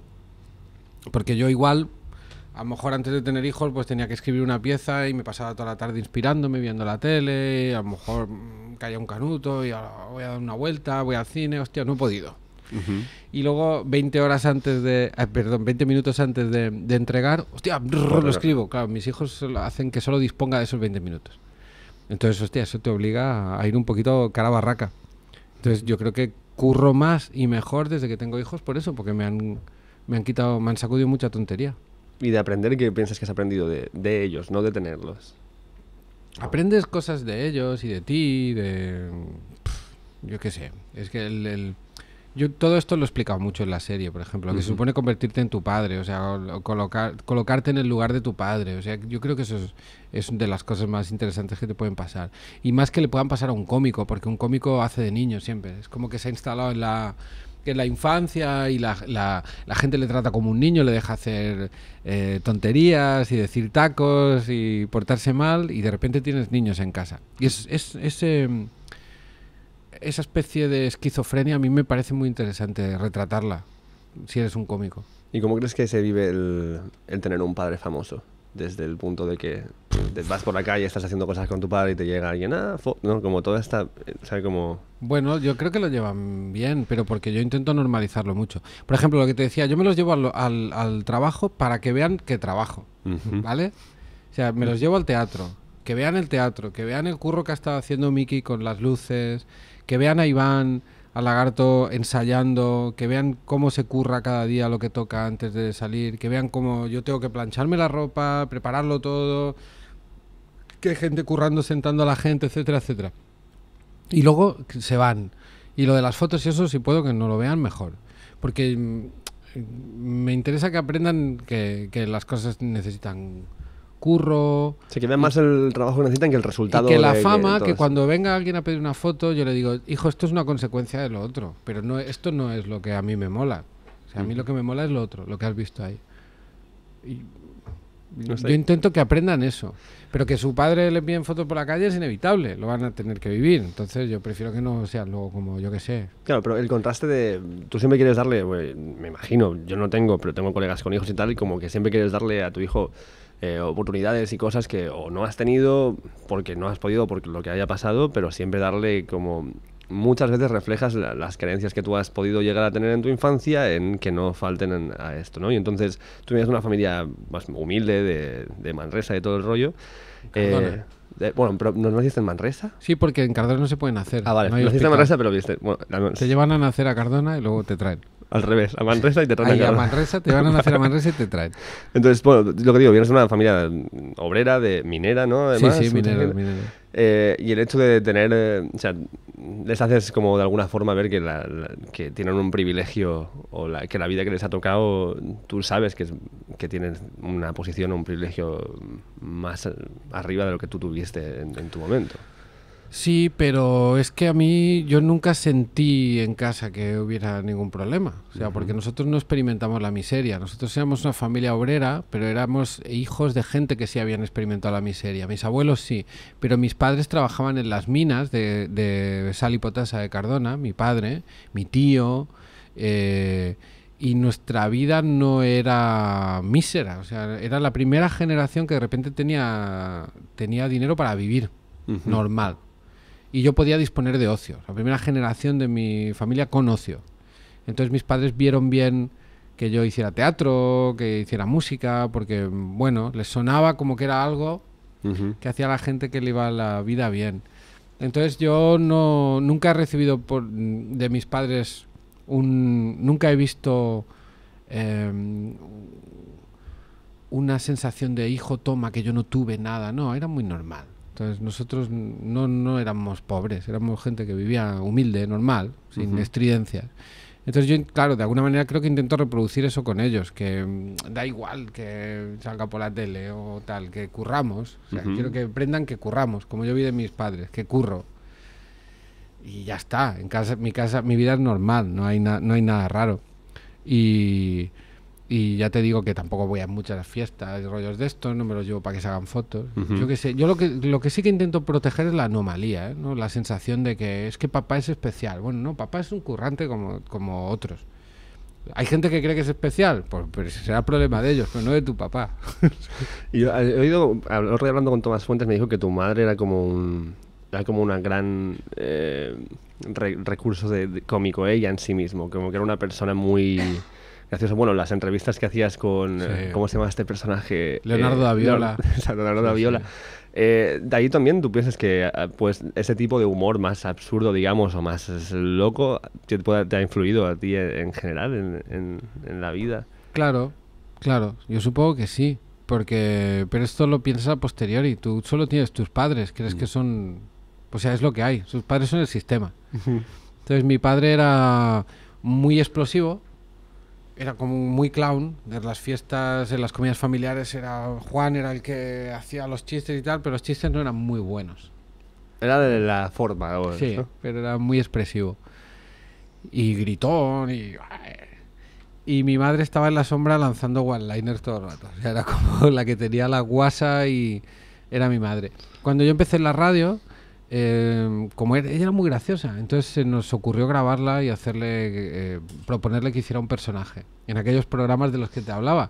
En, en, eh, en Ultimátum a la Tierra hacía de general extraterrestre de los ejércitos que iban a invadir la Tierra. Entonces era muy gracioso porque te explicaba eh, máquinas de guerra que había inventado, pero te las explicaba, era la imaginería de una señora que era costurera, que era su trabajo. Entonces te decían, son como unas ruecas que tú le das con el pie y unas agujas van machacando a la gente en las cabezas y tal. Era muy gracioso. Yo descu- redescubrí a mi madre con eso. Con la comedia. Sí. De repente pensé, hostia, eh, mi madre me da tres vueltas a mí. O sea, en una conversación nos partíamos de risa, Rafael y yo, en la radio con ella. Y fue como... Fue un redescubrimiento de mi madre en, en lo, en la comedia que me, me llamó mucho la atención porque no me lo esperaba. Y hay una cosa, igual esto, eh, si no quieres hablar, todo guay, pero sé que o sea, tu padre ya murió, tu madre también murió hace Sí, sí, poco. están- hay, hay mm, 100% de padres muertos. 100% padres muertos. Entonces, el hecho como el paso en la vida de decir, vale, ahora yo soy el padre, o sea, como ya, ya yo- ¿sabes? Como no están los abuelos el padre de mí, sino yo ya soy el padre de la familia y el hecho de que yo ya soy esa figura para alguien, la figura que había para mí ya acaba de pasar a, a otro plano, ya es un recuerdo, ya son las enseñanzas que he podido vivir, ¿sabes? Pero el hecho de, de no estar solo porque tienes tu propia familia, pero es despedirte de esas figuras de seguridad. Eh, ¿te, ha- te has notado como un cambio en ti en ese sentido, la transición de decir, bueno, joder, vale, ahora a partir de ahí es mi camino y lo que yo estoy haciendo con, con esta gente? Pues no, he notado tanto en mí que me ha dado para hacer una serie de tres temporadas. O sea, es mira lo que has hecho, es eso, es la historia que estoy contando, es lo que el, ocupar el lugar de tus padres, o sea, de repente estar solo y hacerte mayor, y qué significa hacerte mayor, y qué significa reproducir o, temer reproducir algunos roles de- eh, que identificas de ti en, eh, que, que identificas de ellos en ti que a lo mejor no te gustaría o cómo te vas a diferenciar, cómo lo vas a hacer. O sea, esa, esa es la historia, en realidad. O sea que sí, por supuesto que a mí me parece muy, muy importante y para mí un, un privilegio poder explicarlo. O sea, explicarlo casi a tiempo real, lo que, me- lo que voy sintiendo y lo que me va pasando. Y eso hay una, una idea que es una metáfora que siempre, una imagen que siempre me viene a la cabeza, que es una, una trinchera de la Primera Guerra Mundial, en la que primero están eh, tus padres, salen a combatir, los matan y entonces ahora te toca a ti. O sea, primero estaban tus abuelos, luego Ujú. están tus padres y ahora estás tú. Ya no hay nadie más, ahora están tus hijos. Entonces esa, si- esa sensación de colocarte en primera línea de la trinchera, no solo a nivel vital, sino también a nivel social. O sea, de repente tú eres el padre, de repente tú eres el, el reflejo o el modelo para alguien.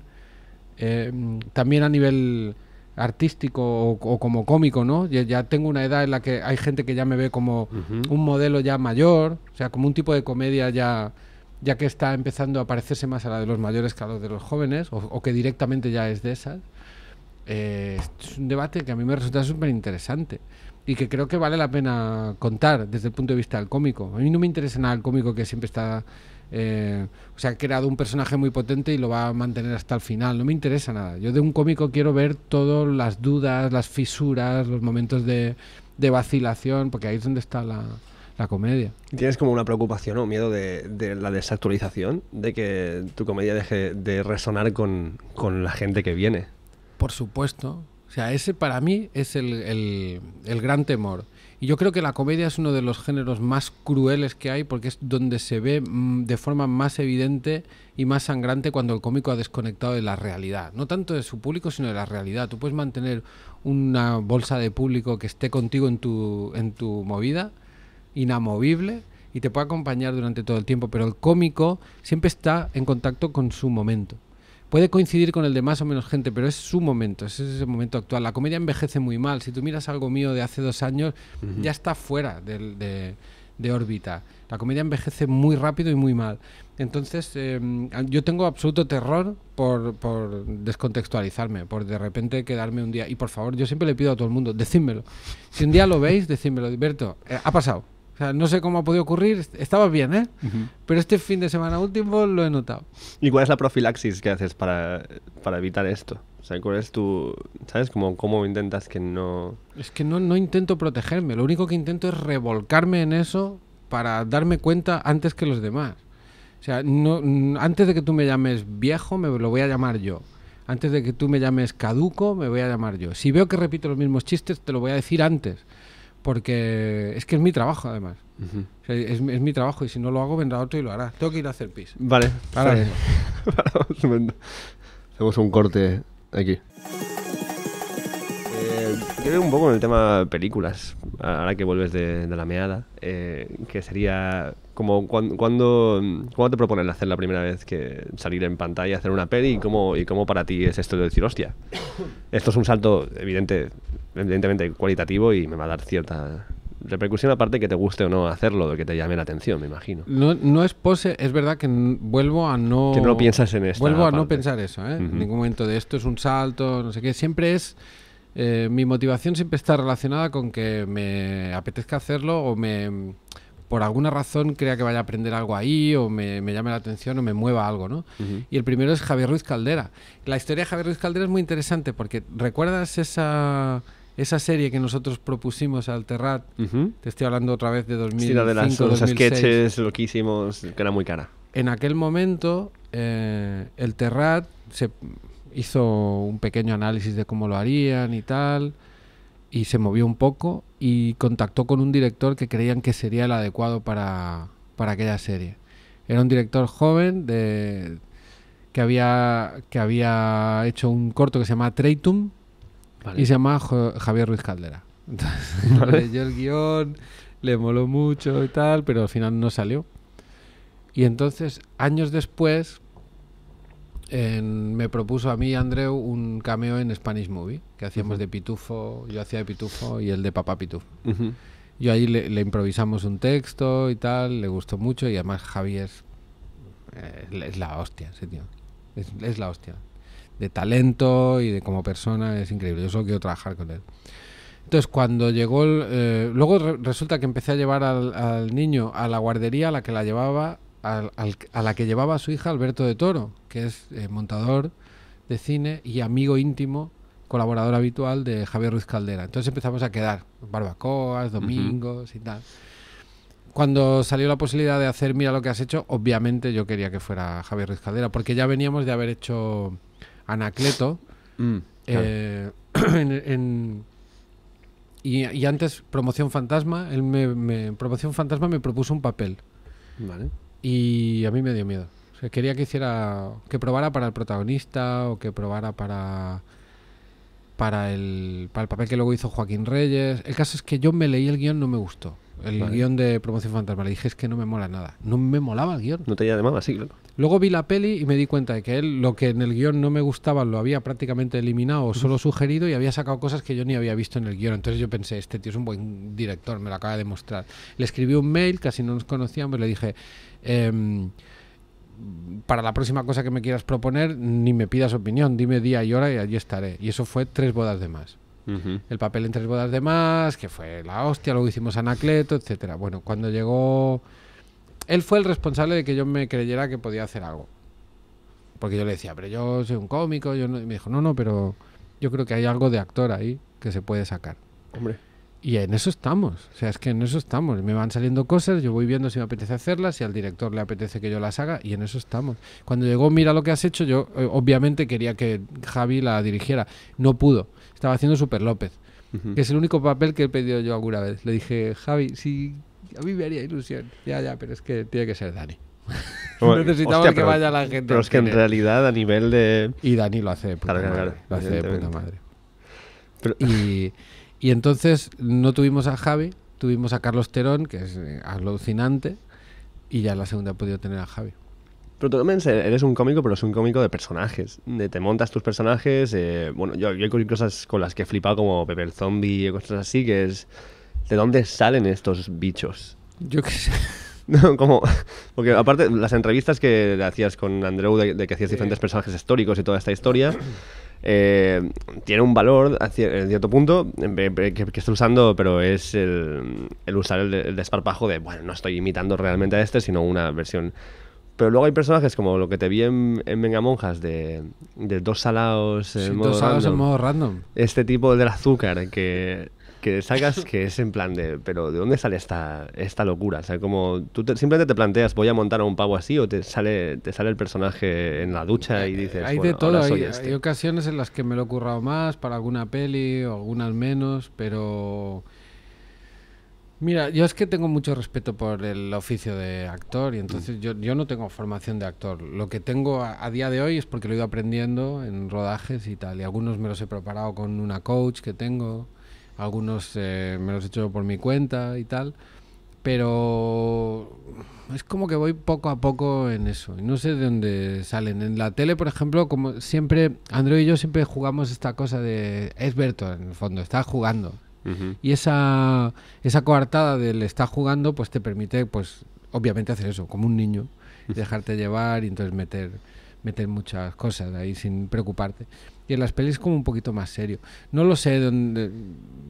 es que yo creo que también depende de lo que tú te dejen hacer y de lo que el público te deje hacer también, ¿eh? Porque es que yo, por ejemplo, hay papeles a los que a lo mejor puedo llegar, pero yo todavía no lo sé. O tiene que verlo también. Tiene que verlo también alguien. ¿Y el drama te llama? ¿Te, ves haciendo algo más dramático? Que, eliminar Porque, joder, a ver, que te llama lo sé porque en Mira lo que has hecho hay momentos que son realmente dramáticos y que la, y la comedia, o sea, me, mola porque es una comedia en la que el drama está presente porque es parte de la vida y estas cosas que pasan y lo que dices tú, cuando vas al hiperrealismo es imposible no caer en momentos de tensión o de drama pese a que el fondo de la serie sea cómico y que haya cierto tono. Pero ¿te ves en algún punto eliminando la comedia totalmente y pasando a algo más en plan... Yo creo que no. Vale. Yo por mí creo que no porque mm, yo me siento muy a gusto en la comedia y es lo que más me gusta. Pero es verdad que eh, a mí me han dado mucha libertad y la estoy ejerciendo. Entonces, últimamente estoy haciendo algo que no había hecho nunca y es que no valoro las historias que hay que contar, no las clasifico antes de contarlas. O sea, yo no decido que esto vaya a ser una comedia, sino que últimamente siento un cierto placer en pensar, esta historia... Mm, que vaya por donde quiera, ¿no? Entonces, mira lo que has hecho, lo hacemos mucho. O sea, normalmente tiramos a la comedia porque nos gusta, pero si alguna no lo necesita, pues no, no, lo forzamos. O sea, lo, del no forzar. Pero yo creo que es muy raro, va a ser muy complicado que de mí salga algo que no sea comedia o que no tenga algo de comedia, porque es que no me sale. Pero si me lo propone alguien y es interesante y cree que, yo qué sé, pues puede estar bien. Lo que sí que no siento en ningún caso es la necesidad de legitimarme eh, pasando por el drama. Que eso es algo que a mí me da mucha rabia cuando de repente algún actor cómico o un cómico decide que ahora para que le tomen en serio, que es triste pero ocurre, y le ha pasado a todos los grandes y a, y a, todos los que no son tan grandes, pero ya hay el típico momento en que el actor cómico ahora te hace el tullidito o te hace el faltaico o tal, o este tipo muy serio para que ve, o una transformación física de la hostia para que te creas por fin que es un actor. No hace falta. ¿Es como Jim Carrey o algo así? O? Jim Carrey, eh, Peter Sellers, Steve Carell, eh, es que el que quieras, Dustin Hoffman, no, Dustin Hoffman no, porque Dustin Hoffman es un actor, ya, iba con, ya era del actor de estudio desde el primer momento, ¿no? Pero mm, todos los cómicos, como que hay ese momento el propio Pajares cuando de repente hace Carmela en el teatro, ¿sabes? Como que toda la, todo el mundo de la cultura necesita... Un, ah, no, no, es que también es buen actor porque le he visto hacer una, una, un drama. Yo eso creo que es, es, una etapa superada y que hay que olvidarlo ya. Eso nadie necesita que hacer un drama o abandonar la comedia temporalmente para que le den el marchamo de... Pero no puede ser que sea por inquietud propia de decir, joder, llevo haciendo comedia tanto tiempo que quiero mm. probar algo dramático. No, tanto para probar que es buen actor, sino para decir, es que quiero ver si puedo hacer otra cosa. Ya, no, no, no, lo sé, no lo sé. Yo, por ejemplo, en Mira lo que has hecho ya, ya veo que, que funciona. En, en, drama puede funcionar perfectamente. O sea, que no, no, no, siento esa inquietud, la verdad. ¿Y eh, hacia dónde ves tú, o sea, sigues colaborando en Leitmotiv, sigues en, eh, en lo que has hecho, tienes como movidas en, mente de, de, cosas para adelante que no tienen nada que ver con lo que estás haciendo ahora, fuera de la serie. Fuera, ya sé que es un montón de cosas las que estás haciendo, que no te da a lo mejor ni para... Pero tienes como todavía cosas en plan, voy, voy buscando otra, otro camino, voy buscando otra vía, voy haciendo...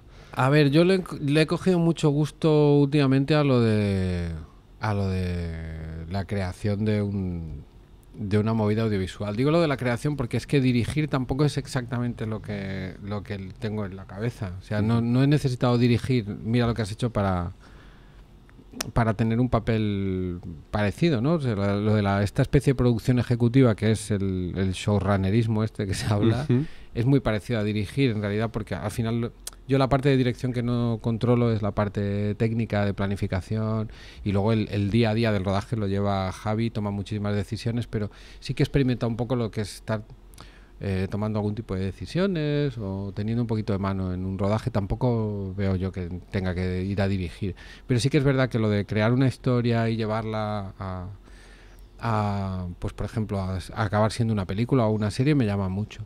Pero porque todo el camino de, de, medio me ha gustado mucho. Por ejemplo, yo siempre he sido guionista, o sea, yo siempre me he escrito mi material, o si no he colaborado con los que me escribían mi material y tal, pero es la primera vez con la escritura de la serie que he experimentado la escritura mm, intensa, o sea, dedicarle nueve meses a una escritura, por ejemplo.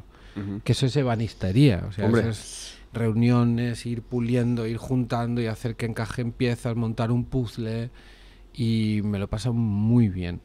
Entonces yo cuando me lo paso muy bien acostumbro a intentar repetir la experiencia. Entonces cuando acabemos esta serie raro será que no intente hacer algo parecido. No sé si será una serie o una peli o alguna cosa así, pero un proyecto este es los que puedas mimar mucho. Porque yo vengo de, de, de terrenos radicalmente distintos. O sea, la televisión es siempre tirar un penalti y no hay ensayo. O sea, la televisión es cada día eh, una churrería y venga y un silencio se interpreta como que te has olvidado el papel y es una pelea de perros y estás aquí arriba todo el rato y el teatro es inmediato y es continuo y es vivo y en cambio esta cosa de dedicarle un año a algo como hacer un puzzle de 5.000 piezas Ujú. también me ha, me ha gustado mucho. Que lo tienes en el salón, vas viendo, Sí. ay, ahora pongo esta, tal. Mm. Como tener algo que lo vas Sí, macerando. también es verdad que llevo cinco años eh, con mira lo que has hecho y habrá que en algún momento habrá que descansar. Y en, en cuanto a... Porque claro, no, hay- no hay una fórmula para llegar a, a ser Berto, para llegar a, a triunfarla o como lo que sea. Evidentemente que no hay. Pero de... mm, Tú eres consciente de que hay, hay una parte de, de mucho curro, evidentemente, de talento y también de, de suerte. Y que cuando todo esto se junta acabas eh, en algún lugar. Pero ¿hay, hay alguna forma de, de controlar esto para que la parte de suerte se minimice lo máximo posible? Mm, yo creo que no es tan... A ver. A veces es una cuestión de, de timings y, de, y del momento en el que estás y lo que se requiere de ti en ese momento. La, mm, la parte de la suerte, o sea, de, que de repente te llegue la oportunidad, no creo que sea tan difícil en realidad. No es, no es, o sea, todo el mundo tenemos herramientas ahora para que se nos vea en cualquier parte. Pero, ¿qué, qué cuentas? ¿no? O sea, ¿qué tienes que contar que sea interesante o que llame la atención a la gente y que se pueda prolongar en el tiempo? ¿Qué quiero decir con esto? Yo, yo lo que me he dado cuenta, por ejemplo, con la tele es que es una trituradora de carne. ¿En qué Y- sentido? Pues que gasta mucha gasolina y que todo el rato pide, pide, pide, pide y chupa de ti. Entonces yo cuando llegué a la tele, en 2007 yo ya llevaba ya una década y media casi de, de estar generando un mundo con Rafael Barceló, con, con lo que yo había montado en el teatro, muy rico, muy rico. Y entonces la tele empieza a chupar de ahí, de ahí, de ahí, de ahí, de ahí. Entonces tienes que dar, dar, dar, dar continuamente. Eh, es como una combinación de que tú tengas algo que decir o que realmente te lo pases bien con eso y tengas material que darle y luego encontrar la oportunidad de que, de que te lo pidan. Pero el público está ansioso continuamente de ver gente nueva. Es como cuando me dicen, eh, eh, ¿por qué cómicos nuevos o chicas o, o tal? Y yo siempre les digo, tampoco es que no se les esté dando la oportunidad, porque la tele está continuamente pidiendo gente, pero cuando la gente se coloca en el sofá de Andreu o delante de una cámara, eso es una parrilla. Nosotros le llamamos la parrilla al sofá. La parrilla. La parrilla. ¿Por qué? Pues es una parrilla, porque eso, arde. Ahí cada segundo se vuelve eterno y, y- y el- público es el, el público es muy muy muy exigente. Entonces tienes que estar dando todo el rato material muy alto de, de comedia o conectar muy bien con, con ellos, porque si no es que te no te quieren ver. Es que realmente no te quieren ver. Se hacen así y dicen, márchate, porque me molesta. Y cuando estás creando material cada día, porque además cuando estabas con al principio con una fuente es cada día estar creando cosas nuevas, ¿piensas que dejas de enamorarte de las ideas tanto? De, de esto en plan de, uy, esto lo haré cuando tal, ¿no? Como que se convierta en algo más inmediato, se me ha ocurrido esto y lo hago. Porque yo siempre pienso en como en, en los proyectos o las cosas que yo o colegas tienes que dices, no, cuando tenga esto y pueda hacer esto, haré esta super idea, pero me parece que un profesor decía que el problema de tener una idea buena es tener una idea buena y que te quedas en que esta es la idea y que las demás no van a hacer sombra. Entonces, como desmitificas este concepto de lo que se te ocurre, el hecho de eso es para hoy y se quema hoy y muere. Sí, yo desmitifico eso porque creo que está relacionado con la idea de que, de que los genios em, son gente que de repente siente una iluminación y tiene una idea genial y que además es absoluta y eso no pasa, o sea, Ujú. eso no pasa. Eh, hay gente que cree que tiene que estar así y de repente dirá, wow, y entonces escribe la- el gran sketch. El gran, nadie- a nadie le pasa eso. A mí no me ha pasado eso nunca. Nunca. Yo creo que es más parecido a, a- a esculpir. O sea, Es, es ir dando, dando, dando, dando golpecitos para que vaya saliendo. Y estar pendiente todo el rato. Yo, mm, pf, nah, es que nadie es un puto genio. Simplemente hay que encontrar la manera de, de, hacer como un destilado continuo de creatividad. Yo, lo de la libreta, yo siempre con una libreta voy apuntando, no todo, pero cuando algo de repente, hostia, esto lo apunto, no lo juzgo, lo voy dejando, lo voy dejando, lo voy dejando. Woody Allen creo que eh, encontraba una vez algo de su método, decía que tenía un cajón donde iba echando papeles, que apuntaba en servilletas. Luego al año abría el cajón y empezaba a ordenarlo todo eso. Es más de, de constancia y de, y de ir recopilando continuamente, ir dándole vueltas a todo continuamente, que no, que no una cuestión de iluminarte ahí. A mí me parece que cuando te estás dedicando a un oficio, tanto sea actuar como escribir, como tal, eh, como los referentes que tienes son gente de la cual ves solamente el resultado, Claro. y muchas veces si son muy buenos parece que no les ha llevado ningún tipo de esfuerzo, eh, la frustración nace de decir, yo lo que tengo que hacer, lo primero que yo hago es esto que ha hecho esta persona que es su puta obra maestra. Claro, y cada vez que, que te explican cómo trabaja otro, entonces te das cuenta que tú lo estás haciendo mal y crees que lo estás haciendo mal. Yo, por ejemplo, alguna vez que algún cómico me cuenta, hostia, pues este cada día coge se levanta y está dos horas escribiendo. Cada día genera material. Cada día. Y yo me voy a casa pensando, claro, por eso tú eres la mierda. Porque tú no haces nada y tú... Yo no puedo estar sentado. Yo a la que estoy... Yo estoy, yo estoy sentado en intervalos de 15, 20 minutos. Luego me levanto. Entonces yo he tenido que inventarme otro sistema que es este. Es el de ir recogiendo cosas para cuando esté sentado tener material, ¿no? O para cuando me lo pidan.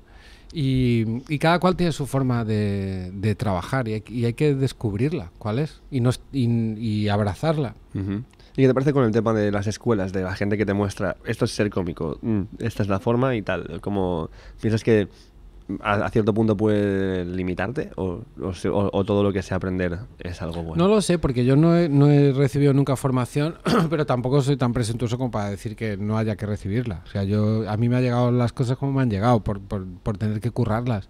Y las he ido descubriendo a mi manera. Pero puede funcionar, es que, no, es que no lo sé. Yo creo que depende más de ti que del que te está enseñando. Cómo tú integras eso, ¿no? Si tú lo que te... Sea, esto es un oficio. O sea, lo que sí que es evidente es que esto es un oficio. Y el oficio se aprende normalmente trabajando, pero te lo pueden explicar. O sea, hay una serie de cosas, de técnicas, de, de secretos que al final acabas entendiendo que existen, o los entiendes porque los descubres tú mismo o porque... Pero hay una serie de, de mecánicas en la escritura de comedia, por ejemplo, que al final te das cuenta de que existen, ¿no? Pues yo, el- el- la repetición, es, cuánto se repiten las cosas, el callback, el no sé qué. Luego te, te enteras de que tienen nombres. Pero, o sea, al final te acabas formando. O sea, por un lado o por el otro. Yo, por ejemplo, lo que te decía antes, yo nunca hice de actor. Y cuando tenía que prepararme según qué papel, pues me busqué una coach y me enseñó trucos. A lo mejor los hubiera aprendido antes yendo al Instituto del Teatro, pero no, no lo hice. Pero que hay una parte que- de formación que siempre, siempre es buena. Lo que pasa es que no hay que dogmatizarlo todo, ¿no? O sea, ¿qué pasa? ¿Que vas a, lo que dice tu profesor es va a ser lo único válido? Pues no, ya, ya te lo encontrarás. Entonces está bueno encontrar contrapuntos a lo que yo pienso que es algo en la vida en general, que si estás muy seguro de algo o sigues muchísimo a alguien, está bueno encontrar el contrapunto para contrarrestar lo que te están diciendo y no quedarte en, en el dogmatismo, que es lo que dices. tú. Matar a los padres, ¿no? Al final, que vuelve a ser el tema del que hablábamos antes. Sí, sí. Exacto. El, bueno, ahora ya para, vamos, para ir concluyendo de alguna forma, eh, me molaría como un... No consejo, pero un... de- de- tú a ti mismo, hace tiempo cuando estás empezando, como qué te podrías haber dicho de cosas que ahora sabes y que no sabías en el momento en cuanto a... para como llegar a, a buen puerto a hacer las cosas. Como si tuvieras cuando estabas empezando, eh, ¿qué te podrías aconsejar para, para el momento en el que estabas? Es que volviendo a regresar al futuro me daría miedo decirle algo y que cambiara lo que ha hecho, porque a mí, De repente mueren todos los elefantes del mundo. es que no, no me, no me disgusta cómo le ha ido. a lo mejor simplemente me quedaría detrás y lo miraría. Eh, Pero yo lo único que he hecho, lo único que creo que he ido depurando más es hacer caso a, a mi instinto. Que es, lo del instinto es algo que puede, puede parecer como mágico y Y no lo es. En realidad es que tú sabes más cosas de las que conscientemente crees que sabes. Y a veces cuando tienes esa intuición que dice aquí, o esa persona, o hostia, eso te hace más ilusión que eso otro, será por ahí el camino, normalmente acostumbra a funcionar. Porque responde a, a información que tú tienes, que has adquirido por otros lados subconscientes y que de repente te, te están como lanzando los warnings del coche, ¿no? Pero a lo mejor tienes un instinto mal entrenado y lo que piensas es en plan, ¿no? Es como el ratón. Ves un Claro. gato y es tu amigo, abrázalo. Igual le digo, con el instinto bien entrenado que tengo ahora, viajo hacia atrás y me digo a mí mismo, que es una versión de mí con el instinto menos entrenado, le digo, sigue a tu instinto y le jodo la puta vida y me jodo la vida. Porque soy yo. Buah, tío. Por eso el viaje en el, en el tiempo es una abstracción. Claro, esa- Y esa- es una- es la es- paradoja de que no hay nada que vayas a... O sea, Por- ya con el hecho de que estés ahí ya la vas a cagar. Por eso no lo conseguiremos hacer nunca y nunca ocurrirá, porque es simplemente una paja mental. Yo siempre he pensado en esta idea de que si alguien inventa, o sea, como que desde dentro de lo que es la ciencia, en cuanto a... Yo sé que la, la ciencia ficción también te mola eh, un rato. Entonces, para mí el concepto de, Hombre, amigo. De lo que más se acerca a la ciencia a la máquina del tiempo es este túnel de gusano de láseres que están intentando inventar que en realidad tú solo podrías viajar hacia atrás eh, al momento en el que se ha creado la primera máquina. O sea, como Claro. que es un túnel y tú solo puedes viajar hacia atrás. Entonces yo siempre me he imaginado que tú creas esta mierda, se abre la puerta y sales tú y te matas. Y destruyes. Y se acabó la Sales broma. tú hecho mierda como... te matas y te cargas la máquina del tiempo.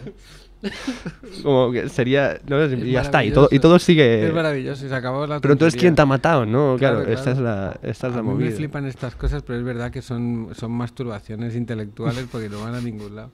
Al final, lo único que, que, que se puede decir es que todos viajamos en el tiempo, pero muy lentamente y hacia adelante. Hemos viajado dos cervezas en el tiempo. Estaba esto en, va- en varias, en varias series o en varios momentos he visto esto de la máquina del tiempo, ¿no? En una feria y vas, estás cinco minutos, sales y te dicen, pues ya está. Sí, sí. Claro, este- esto es lo que nos... Pero me llama mucho la atención, ¿eh? A mí siempre me llama mucho la atención. Porque la percepción del tiempo es algo muy humano. Yo creo que no. Que, que es solo nuestra. Yo no creo que un perro de repente un día lo veas eh, que esté ahí sentado en su silla pensando. Wow, si yo volviera hacia atrás ahora y me dijera a mí mismo que no me lamiera los huevos, mi vida hubiera sido distinta. Es muy nuestro. Y todo lo que es muy nuestro es muy especial. La risa, por ejemplo, para enlazarlo con, con lo que nos ocupa. O sea, es muy humano, ¿no? Los animales no se ríen.